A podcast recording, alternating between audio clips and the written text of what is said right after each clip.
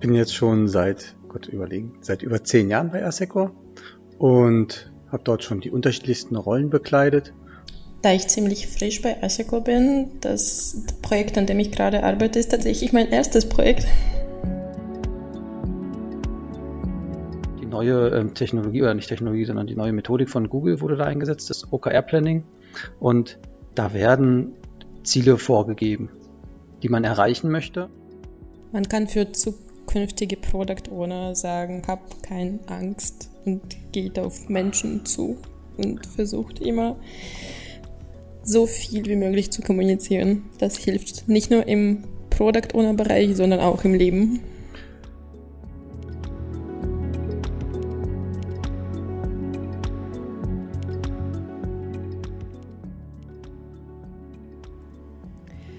Was macht ein äh, Product Owner in, bei Assecor?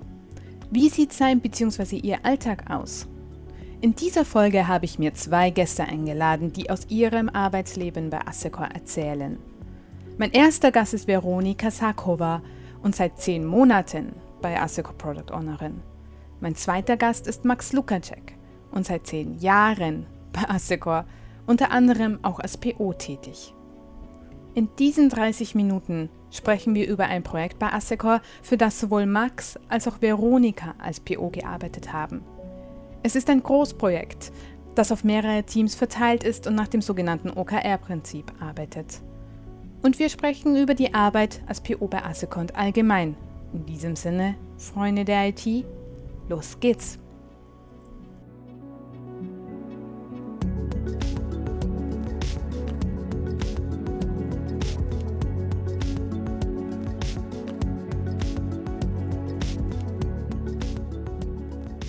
Max, du bist ja schon länger dabei, ne? Genau. Zehn Jahre. Wie viele Projekte hast du schon gemacht bei Assecor? Oh. Das ist ja auch bei Asseco mal sehr unterschiedlich mit den Projekten. Ne? Wir haben manchmal kleinere Projekte, wir haben manchmal größere Projekte. Ich bin jemand, ich mag eher die größeren Projekte und bleib da drauf. Deswegen waren es jetzt vielleicht nicht so ganz so viele, aber ich glaube schon irgendwas im zweistelligen Bereich, würde ich jetzt mal so sagen ja, vielleicht 10, vielleicht, vielleicht waren es auch 15, irgendwie so in dem Bereich. Das kommt wirklich auf die Größe drauf an. Mhm. Und Veronika, du? Da ich ziemlich frisch bei Asseco bin, das Projekt, an dem ich gerade arbeite, ist tatsächlich mein erstes Projekt. Ja, aber zehn Monate in einem Projekt ist ja auch schon ein Stück, obwohl durchschnittlich, ne? Max, bei dir ist ja auch ein Projekt über ein Jahr gegangen in der Regel, ne? Ja, definitiv. Also die, schon, glaube ich, mein erstes ASECO-Projekt lief über anderthalb Jahre und jetzt auch so die letzten liefen auch so immer so anderthalb Jahre im Schnitt. Manchmal waren es auch drei Jahre zwischendurch, aber dann sind dann so manchmal parallele Projekte, die dann so noch drei Wochen oder drei, Entschuldigung, drei Monate wahrscheinlich so gelaufen sind. So in dem Bereich. Ja, darf ich dich einfach mal fragen, Veronika, wie sieht denn dein Arbeitsalltag aus? Immer unterschiedlich, weil immer wieder neue Themen vorkommen. Aber grundsätzlich lässt sich mein Arbeitstag in, würde ich sagen, drei große Blöcke einteilen. Das erste ist die Kommunikation mit dem Kunde, in der ich die Anforderungen und Wünsche sammle, die wir umsetzen sollten und danach priorisieren wir die. Das zweite, die Kommunikation mit dem Team, bei der sich das Team mit den Anforderungen des Kunden vertraut macht und anhand des Umhangs und, äh, Umfangs und der Größe der Aufgaben und ihrer Priorität entscheidet und sagt, was wir äh, in diesem Monat zu tun haben. Und das dritte, fachliche Verarbeitung von Fragen, um in Zukunft Vorschläge für den Kunde zu machen. Mhm. Um was geht es denn eigentlich in dem Projekt? Genau, könntest du das möglichst so darstellen, dass wir es auch im Podcast senden können, bitte? Okay. Ähm, das Projekt, an dem ich gerade arbeite und was ich von Max übernommen habe, hat mit Finanzen zu tun. Unser Kunde ist deutsches äh, Unternehmen für die Finanzsoftware. Und wir sind mit der Kommunikation mit äh, Banken und Zahlungsdienstleistern beschäftigt und machen die Umstellung von Buchungskommunikationsformaten. Klingt sehr aufwendig. Das wollte ich gerade sagen. ist auch ein größeres Projekt, ne? Genau, das Projekt ist zeitbegrenzt und sollte bis bestimmte Zeit umgesetzt werden. Aber es dauert halt Jahre. Das ist mal eine Ansage. Es gibt auch mehrere Teams im Projekt, wenn ich das richtig verstanden habe. Genau, wir arbeiten teamübergreifend und haben vier Teams bei uns im Projekt. Ein Team kommt von Eicheko und drei andere von der Seite. wie, wie habt ihr euch organisiert im Team? Was, was habt ihr für Tools im Team gefunden? Was, ist, was wird vom Kunden vorausgesetzt, dass ihr verwendet? Wie sieht dein Arbeitsalltag genau aus, wenn du, keine Ahnung, um neun, auf, äh, aufschlägst am, am Laptop und dann um sechs wieder zumachst?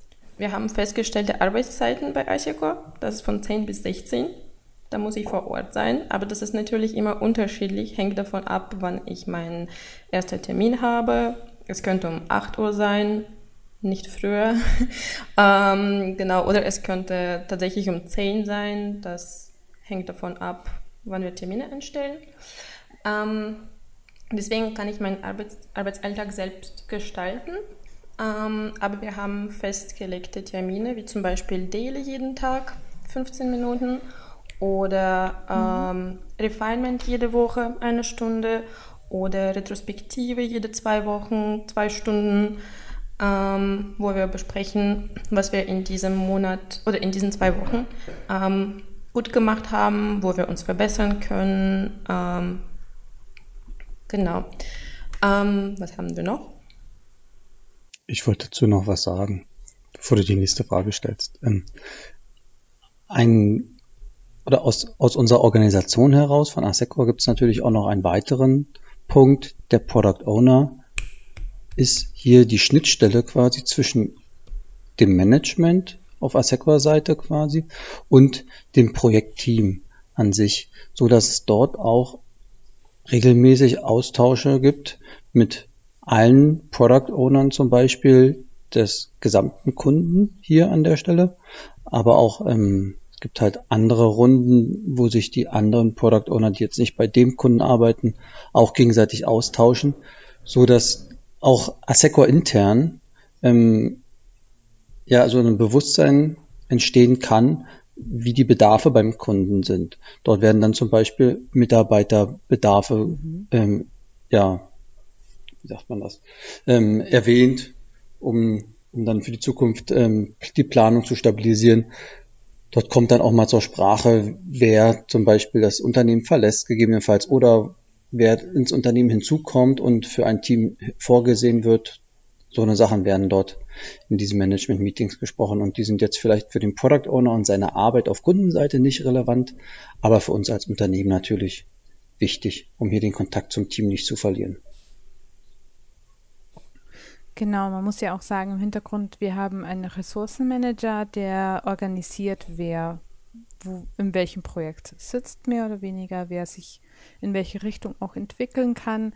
Weil wir so flache Hierarchien haben, ist es natürlich auch so, dass wir uns irgendwie organisieren müssen und der Ressourcenmanager ist davon eine. Und genau, und, und diese Runden sind ja da, damit der Ressourcenmanager quasi informiert bleibt. Genau. Also auch ein wichtiger Teil des Alltags. Ja, du hast es ja gehört, ähm, hat sich da viel geändert, seit du im Projekt warst, Max? Nee, eigentlich sind es immer noch die gleichen Themen. Na, die, das spiegelt sich ja nicht nur in der Rolle, die Veronika wahrnimmt, sondern auch in den anderen Projekten entsprechend wieder. Und der eine ist halt, bei dem einen ist der Product Owner stark in der Requirements-Analyse unterwegs, das heißt, er sammelt die Anforderungen stark. In anderen Projekten ist es so, dass der Kunde stark die Anforderungen schon vorbereitet, sammelt und der Product Owner das Ganze nur noch aufbereiten muss und mit dem Team in die entsprechenden Planungs, ja, also die Refinement-Termine reingehen muss und dann entsprechend die Vorschläge dem Kunden unterbreitet, in welcher Reihenfolge das Ganze abgearbeitet werden muss. Daher aber so im Groben und Ganzen ist die, ist das quasi das Gleiche bei allen Teams. Genau, ich wollte auch noch fragen, ähm, wie ihr genau innerhalb der Teams organisiert seid. Denn es ist ja gar nicht so einfach, ein Projekt über mehrere Teams zu stemmen. Ja, also das war in dem Projekt schon eine Besonderheit, hier vor allem mit den anderen drei Dienstleistern zusammenzuarbeiten. ähm, die Organisation wurde durch den Kunden hier ganz stark auch vorgegeben an der Stelle. Also es war nicht so, dass, dass es quasi hier ein Generalunternehmen gibt, das dann die Organisation mit weiteren äh, Teams organisiert, sondern der Kunde hat hier die, die Organisation übernommen. Und es ist mhm. so, dass es quasi vom Kunden an der Stelle ähm, fachliche Schnitte gibt, sogenannte Bounded Kontexte. Und für diese Bounded Kontexte wurden dann Anwendungskomponenten ja, definiert, die dann bestimmte Aufgaben übernehmen. Und so hat dann jedes Team bestimmte Anwendungskomponenten übernommen an der Stelle. Ne? Die einen die Kommunikation, die anderen die Weiterverarbeitung, die dritten die Infrastruktur und die vierten übernehmen jetzt quasi die Rückabwicklung der Kommunikation. Also quasi den, ja, den Zahlungsverkehr, kann man so sagen. Das eine sind halt, das sind ja nur die Kontoinformationen. ja. Genau. Und dafür gibt es, Veronika, berichtige mich, wenn ich da jetzt falsch liege, ich bin ja schon seit ach, knapp neun Monaten jetzt raus aus dem Projekt. Äh, da gibt es dann entsprechend einmal im Monat, die, wird diese Techn die neue ähm, Technologie, oder nicht Technologie, sondern die neue Methodik von Google wurde da eingesetzt, das OKR-Planning. Und da werden Ziele vorgegeben die man erreichen möchte. Und jedes Team darf oder hat die Möglichkeit quasi zu definieren, durch welche Aktionen es oder durch welche, ja, durch welche Features es diese Ziele erreicht mhm. an der Stelle. Und Veronika, findest du, das klappt gut? Kommst du gut mit dieser Technik zurecht, OKR? Eigentlich ja. Ich glaube, das bringt sehr viel Mehrwert, weil wir wissen, welche Ziele wir erreichen sollten und wir können selbst, wie Max schon gesagt hat, wir können selbst definieren, wie wir diese Ziele erreichen. Das heißt, wir sagen, um dieses Ziel zu erreichen, brauchen wir diese, diese, diese Aufgaben. Äh, mhm. Und danach können wir definieren, ob wir das tatsächlich in diesem Monat schaffen. Also das heißt, das hilft uns, diese große Ziele ein bisschen schneiden. Genau, einen weiteren Vorteil hat es, und das mhm. merke ich jetzt in einem anderen Projekt, der Kunde ist ja der Anforderungsbringer. Das heißt, er sagt eigentlich ganz konkret, und manchmal halt auch nicht, das müssen wir rausarbeiten, was er haben will an der Stelle. Also wirklich hier das, das Ergebnis.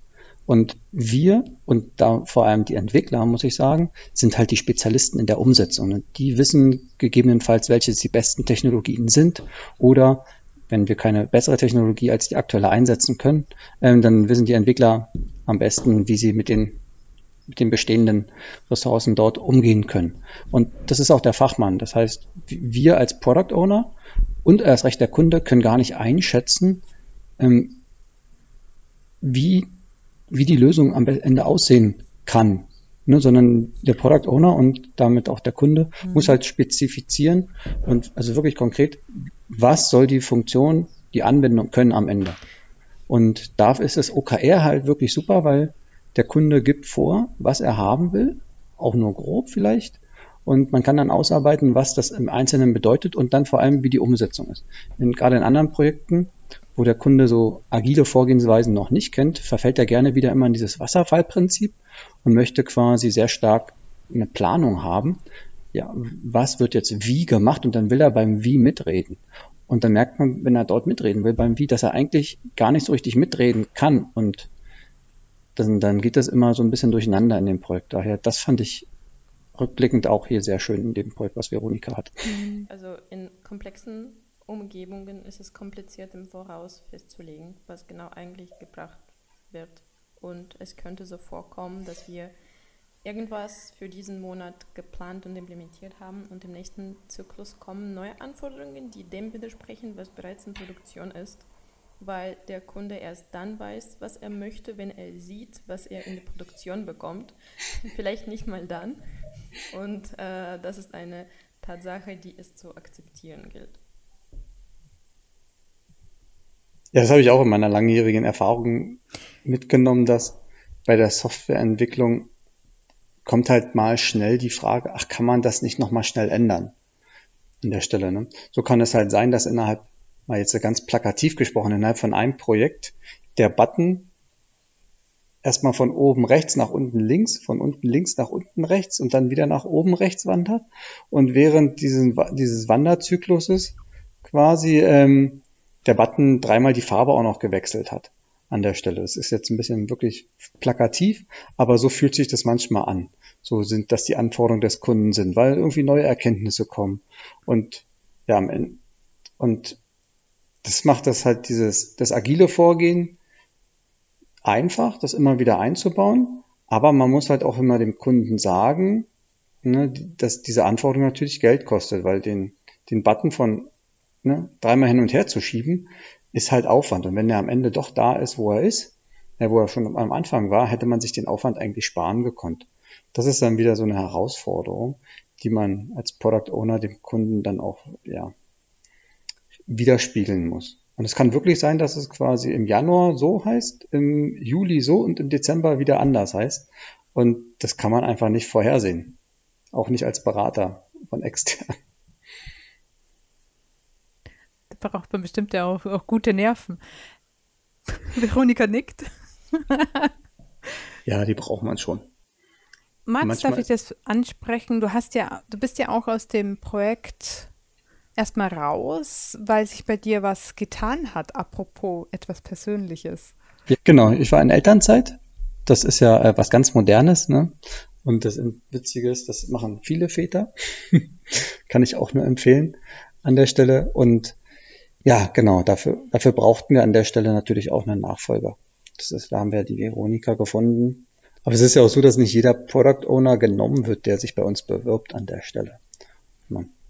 Weil wir haben schon spezielle Anforderungen. Wir sind ja, wir sind ja quasi kein, ja, kein Softwarehaus an der Stelle, dass wir Software entwickeln, sondern wir, wir stellen ja beim Kunden Entwicklungsteams zur Verfügung, inklusive Product Owner. Manchmal wird der Product Owner dann Requirements Engineer genannt, manchmal hat er ganz andere Namen, also, aber im Endeffekt bleibt es von uns aus gesehen die, die Product Owner. Aber auch die Product Owner haben bei uns in der Firma noch eine zusätzliche Rolle, nämlich auch noch ein bisschen Controlling und Steuerung ähm, für die Projekte. Und deswegen kann das halt nicht jeder machen. Es ist auch so, dass, also nicht, nicht jeder Bewerber ist dafür geeignet, vielleicht, wenn man sich persönlich fragt. Und der weitere Punkt ist halt auch ganz stark, dass dadurch, dass wir Dienstleister sind, gehen wir ganz stark in die Kommunikation zum Kunden. Weil wir müssen dafür sorgen, dass einerseits das Team ausgelastet ist, also wir brauchen genug Anforderungen, dass das Team ähm, weiterarbeiten kann. Also das Backlog muss immer gefüllt sein. Ich glaube, Veronika hat ein sehr volles Backlog übernommen und eher Sachen rausgeschmissen mittlerweile. ähm, an der Stelle, weil das mal Kundenwünsche waren. Ich habe die erstmal analysiert. ja, das ist auch richtig so. Vorbildlich. Und, genau, aber das ist, das ist das Ziel. Ne? Das Backlog muss halt, muss halt immer gefüllt sein. Das klingt so böse, aber nee, es sollte halt natürlich gut gefüllt sein, um eine Perspektive zu haben für das Entwicklungsteam. Auch und das ist so eine Rolle, die vielleicht, wenn ich ein Inhouse Product Owner bin in einem, in einem anderen Konzern oder Unternehmen, wo ich nicht als Dienstleister fungiere, sondern einfach nur im Haus mein, ja, wirklich meine, die, die, das, den Besitz der Software quasi, also das Owning vertrete, kommen, kommen ganz viele zu mir und wollen ganz viele Anforderungen an die Software haben und dann bin ich vielleicht eher derjenige, der sagen muss, nee, das können wir jetzt nicht machen, nein, das können wir nicht machen. Apropos, ich frage mal in die Runde, ähm, wie ist es denn, wo holt ihr euch denn Wissen her, zum Beispiel, das jetzt nicht akut parat zur Verfügung habt? Also macht ihr Weiterbildungen, macht ihr Seminare, guckt ihr eben Quartalsmeetings an von Anno dazumals? Geht ihr in Runden? Gibt es, gibt es Product Owner Runden, in die, in die ihr geht? Habt ihr da, also macht ihr da irgendwas? So eine Community of Practice. Ich weiß nicht, ob man das kurz erklären muss. Das ist quasi, ja, eine, eine Sammlung mhm. von Product Ownern oder Leuten, die sich für dieses Thema interessieren. Also sind auch Projektleiter drin und die sprechen dann entweder über Standards und Methoden, die wir einsetzen. Für zum Beispiel hilft das für neue Product Owner, sich so ein bisschen zu orientieren an der Stelle. Ähm, andersrum ist es natürlich auch so, wenn man jetzt ja wirklich auf das fachliche Thema guckt, da ist wirklich in jedem Projekt das sehr individuell und da kann man sich nur im Zusammenhang mit dem Projektkontext weiterbilden. Ja, dieses Projekt klingt ja auch nach einem Projekt, wo man sich viel Fachwissen aneignen muss. Oder zumindest sollte, um die Aufgaben gut erledigen zu können. Veronika, war das für dich am Anfang schwierig mit diesem großen Projekt oder hast du dich da eher einfach getan? Bist du da so ein Research-Typ, der sich da alles durchwühlt? Oder wie, ist, ja, wie war das für dich? Einfach getan würde ich das auf gar keinen Fall beschreiben. Ähm, also das war so, als ich gekommen bin, habe ich sofort erfahren, dass Max in wie viel? Zwei oder drei Monate weg ist. Und dann hatte ich nur bestimmte Zeit, wo ich das ganze Projekt übernehmen sollte, wo Max schon drei Jahre drin war oder so.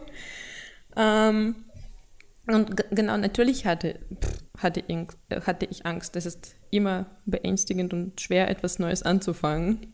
Aber ich muss sagen, ich bin ins gebildete Team gekommen und ähm, ich möchte in diesem Podcast das Team loben. ich muss sagen, ähm, dass ich noch nie in einem so angespielten Team gearbeitet habe und ich wurde sehr gut aufgenommen. Die Teammitglieder unterstützen sich gegenseitig, kommunizieren offen, helfen und scheuen sich nicht Fragen zu stellen. Und nachdem ich ganz am Anfang meiner Arbeit in diesem Projekt ein solches Beispiel und solches Gefühl erhalten hatte, hatte ich auch keine Angst davor. Ähm, deswegen, ja, ich habe sehr viel vom Team erfahren. Tatsächlich, äh, wenn, als Max weg war, ähm, habe ich sehr viel vom Team erfahren und die haben mich sehr, sehr, sehr viel unterstützt. Äh, und es gibt noch Product Owner von der Kundenseite, ähm, und Product Owner äh, von anderen Teams. Äh, da habe ich auch so ein bisschen was genommen. Und wir haben eine Dokumentationssoftware, wo ich die ganze Information über das Projekt lesen konnte und so Schritt für Schritt konnte ich mich einarbeiten. Und mache immer noch. Aktu was ist eure aktuelle Herausforderung gerade im Projekt? Könnt ihr da einen Einblick geben? Einfach wirklich, was gestern passiert ist oder vorgestern. Max, magst du anfangen? Ja, Und wenn ich anfange, dann höre ich nicht auf. oh. in, meinem, in meinem aktuellen Projekt ist es, die Kunden kommen, kommen auch so manchmal um die Ecke so, so, und jetzt wollen wir durchstarten und jetzt muss das ganz schnell gehen. Und dann nach zwei Wochen, ah, könnt ihr jetzt wieder alle abbauen. So, so sind die Vorlaufzeiten. Gar nicht, dass es so schnell hoch und runter geht, aber so nach dem Motto, ja, jetzt, heute ist der 15. Heute können wir euch vielleicht sagen, wie es dann am, im nächsten Monat weitergeht. Und das ist teilweise zu kurzfristig ne? Mhm. an der Stelle. Damit kann man nicht planen. Vor allem nicht, wenn man dann so aus fachlicher Sicht sich ein super volles Backlog erarbeitet hat und der Kunde quasi noch gar nicht versteht und es ihm schwer zu vermitteln ist, was eigentlich alles noch zu tun ist, weil der Kunde natürlich, der hat seine Budgetgrenze irgendwo und sagt, ja, das können wir vielleicht, können wir vielleicht alles nächstes Jahr machen. Aber wir wissen aus der Erfahrung, dass auch im nächsten Jahr wieder neue Anforderungen kommen. Und die Herausforderung ist da vielleicht wirklich aktuell. Einerseits die Versprechen, die dem Team gegeben wurden, wie sich das Projekt entwickeln soll, die Wünsche des Kundens und die Wünsche natürlich von Assecor unter einen Hut zu kriegen. Dieses, diesen, diesen Dreiklang. Und das hat ja auch quasi ähm, ja, jeder Product Owner auch irgendwie so immer in diesem in diesem Kontext, ja, das ist halt die Aufgabe von jedem Product Owner. Ne, immer Asseco zufriedenzustellen, den Kunden zufriedenstellen und das Team weiterhin zufriedenstellen an der Stelle. Ja. Aber fachlich, also so wirklich fachlich, inhaltlich gibt es da keine Herausforderung, die nicht zu bewältigen wäre an der Stelle. Ich glaube, das sieht bei dir, Veronika, im Projekt gerade anders aus. Naja, wenn wir über Herausforderungen sprechen, die wir jetzt gerade haben, zum Beispiel diese Woche ist für uns größte Herausforderung. Wir haben sieben Entwickler im Team und diese Woche sind nur äh, drei Entwickler vor Ort und äh, eine davon ist eine neue Entwicklerin, also sie ist noch in der Ar Einarbeitungsphase. Deswegen haben wir so zwei Entwickler, die für alle Anfragen, äh, für alle Anfragen antworten sollten. Und wir haben nicht so viel Kapazität diese Woche. Aber das haben wir tatsächlich schon am Anfang des Monats geplant und mit dem Kunde auch kommuniziert, dass wir diesen Monat ein bisschen weniger schaffen. Das wurde so akzeptiert. Genau. Wie gesagt, Herausforderungen gibt es schon, aber die, das Wichtigste ist, mit dem Kunde zu sprechen und rechtzeitig zu kommunizieren. Die Lösung eurer beiden Probleme ist auf jeden Fall Kommunikation. Genau. Das ist, auch das ist unsere größte Aufgabe. Auch da ist es halt genau wichtig, den Kunden manchmal an sein Commitment zu erinnern. Ne? Dass er, er, hat, er ist ja auch ein Schreibtisch voll Arbeit und versteht in dem einen Termin, wenn man ihn erklärt, dass und das passiert, das und das tritt ein, sagt der Kunde halt, ja, okay, verstehe ich, können wir so machen. Ne? So, es gibt sein Commitment drunter. Und nach einem Monat, dann ist es manchmal so, hm, weiß ich gar nicht mehr. Und dann muss man kurz mal sich zusammensetzen, Vorschläge erarbeiten und dann, dann läuft das schon. Aber manchmal ist es dann auch so, dass wir, weil dann der Kunde das wieder in seiner Hierarchie nach oben ähm, ja, kommuniziert hat, dass wir da dann manchmal schon in den, Fighter, in den Firefighting-Modus wechseln. Ja, überall die Feuer ja. löschen, ne? Das, daraus besteht dann der Tag. Veronika, man hört ja, dass du nicht Muttersprachlerin bist, ne? Aber du arbeitest ja auf einem Projekt, wo Kommunikation wichtig ist. Wie ist es denn für dich als Nicht-Muttersprachlerin in so einem Projekt zu arbeiten? Das es ist eine riesige Herausforderung. Erstens, weil im IT-Bereich die meisten Begriffe auf Englisch sind und arbeite ich trotzdem auf Deutsch und die Muttersprache bei weitem nicht beides ist. Aber es hat sich nach ein paar Monaten Arbeit mehr oder weniger eingependelt. Denn wenn man zu 100% in einer Umgebung arbeitet, in der alle Deutsch sprechen, wird das Gehirn neu umgestellt, um in diesem Umfeld zu arbeiten. Genau, und die Zeit hat gezeigt, dass es sich gelohnt hat, sowas anzufangen. Und ich muss sagen, ich habe mich nie unter Druck gefühlt. Im Gegenteil, ich fühle mich großartig unterstützt. Ja. Und darf ich fragen, wo hast du Deutsch gelernt? Also du sprichst ja wirklich, wirklich, wirklich gut. Danke. Also ich habe es in der Schule angefangen, in der zweiten Klasse schon, ähm, in der Schule. Und ähm, also nicht nur die deutsche Sprache, sondern auch deutsche Kultur kennenzulernen. Deswegen kann man so sagen, dass zwei Kulturen ähm, auf einmal in mir gewachsen sind. Du hast noch gar nicht gesagt, wo, wo du eigentlich herkommst. Du hast nicht gefragt, deswegen habe ich. Das? Ja, wo, wo kommst du her, Veronika? Sag. Ich komme aus Russland. Aber bestimmt ist es nochmal anders im deutschen Umfeld, also komplett deutschen Umfeld zu arbeiten. Magst du mal kurz das erzählen? Also, was ist denn da? Äh, kulturell ist doch bestimmt dir auch was aufgefallen, wo du aus einem anderen Kulturkreis kommst. Ähm, ich kann nur ein Beispiel nennen. Zum Beispiel ähm, im Geschäftsleben trennen die Deutschen in der Regel klar zwischen Arbeit und privaten Beziehungen. Für uns ist die Arbeit eng mit der Privatsphäre verbunden. Ein Deutscher kann auf einer Veranstaltung Gesellschaft leisten, aber das bedeutet nicht, dass man ihn einen Freund nennen kann. Und bei uns sind es oft persönliche Verbindungen, die, auf, äh, die, die am effektivsten sind, um geschäftliche Probleme zu lösen. Das ist ein Unterschied, was ich sofort hier in Deutschland merke.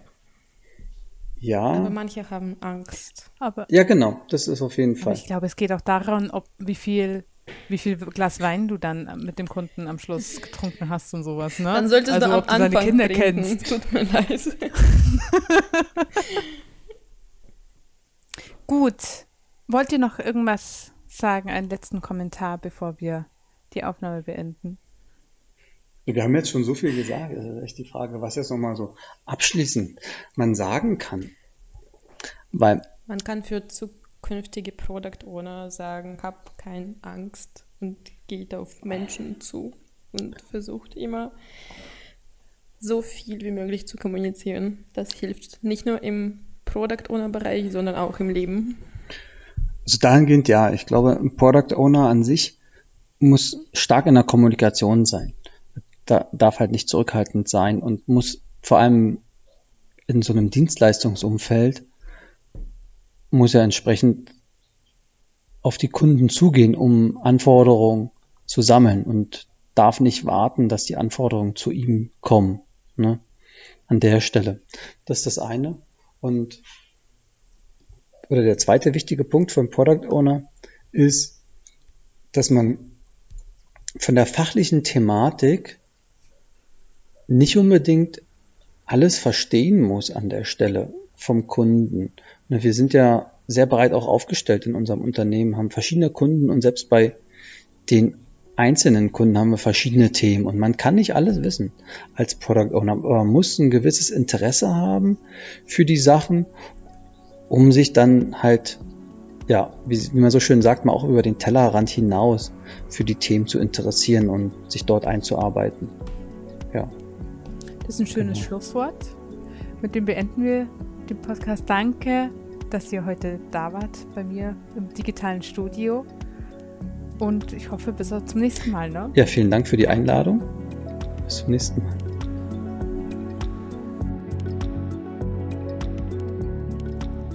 Die nächste Folge ist etwas ganz Besonderes für uns, denn es wird die Jubiläumsfolge sein. Assecor ist dieses Jahr 15 Jahre alt geworden und wir möchten das mit euch im Podcast feiern. Daher spreche ich über Assecor und die letzten 15 Jahre mit unserem CEO Robert und unserem COO Daniel. Hört gerne rein. Wir freuen uns über euch. Und wie immer, bis dann, Freunde der IT.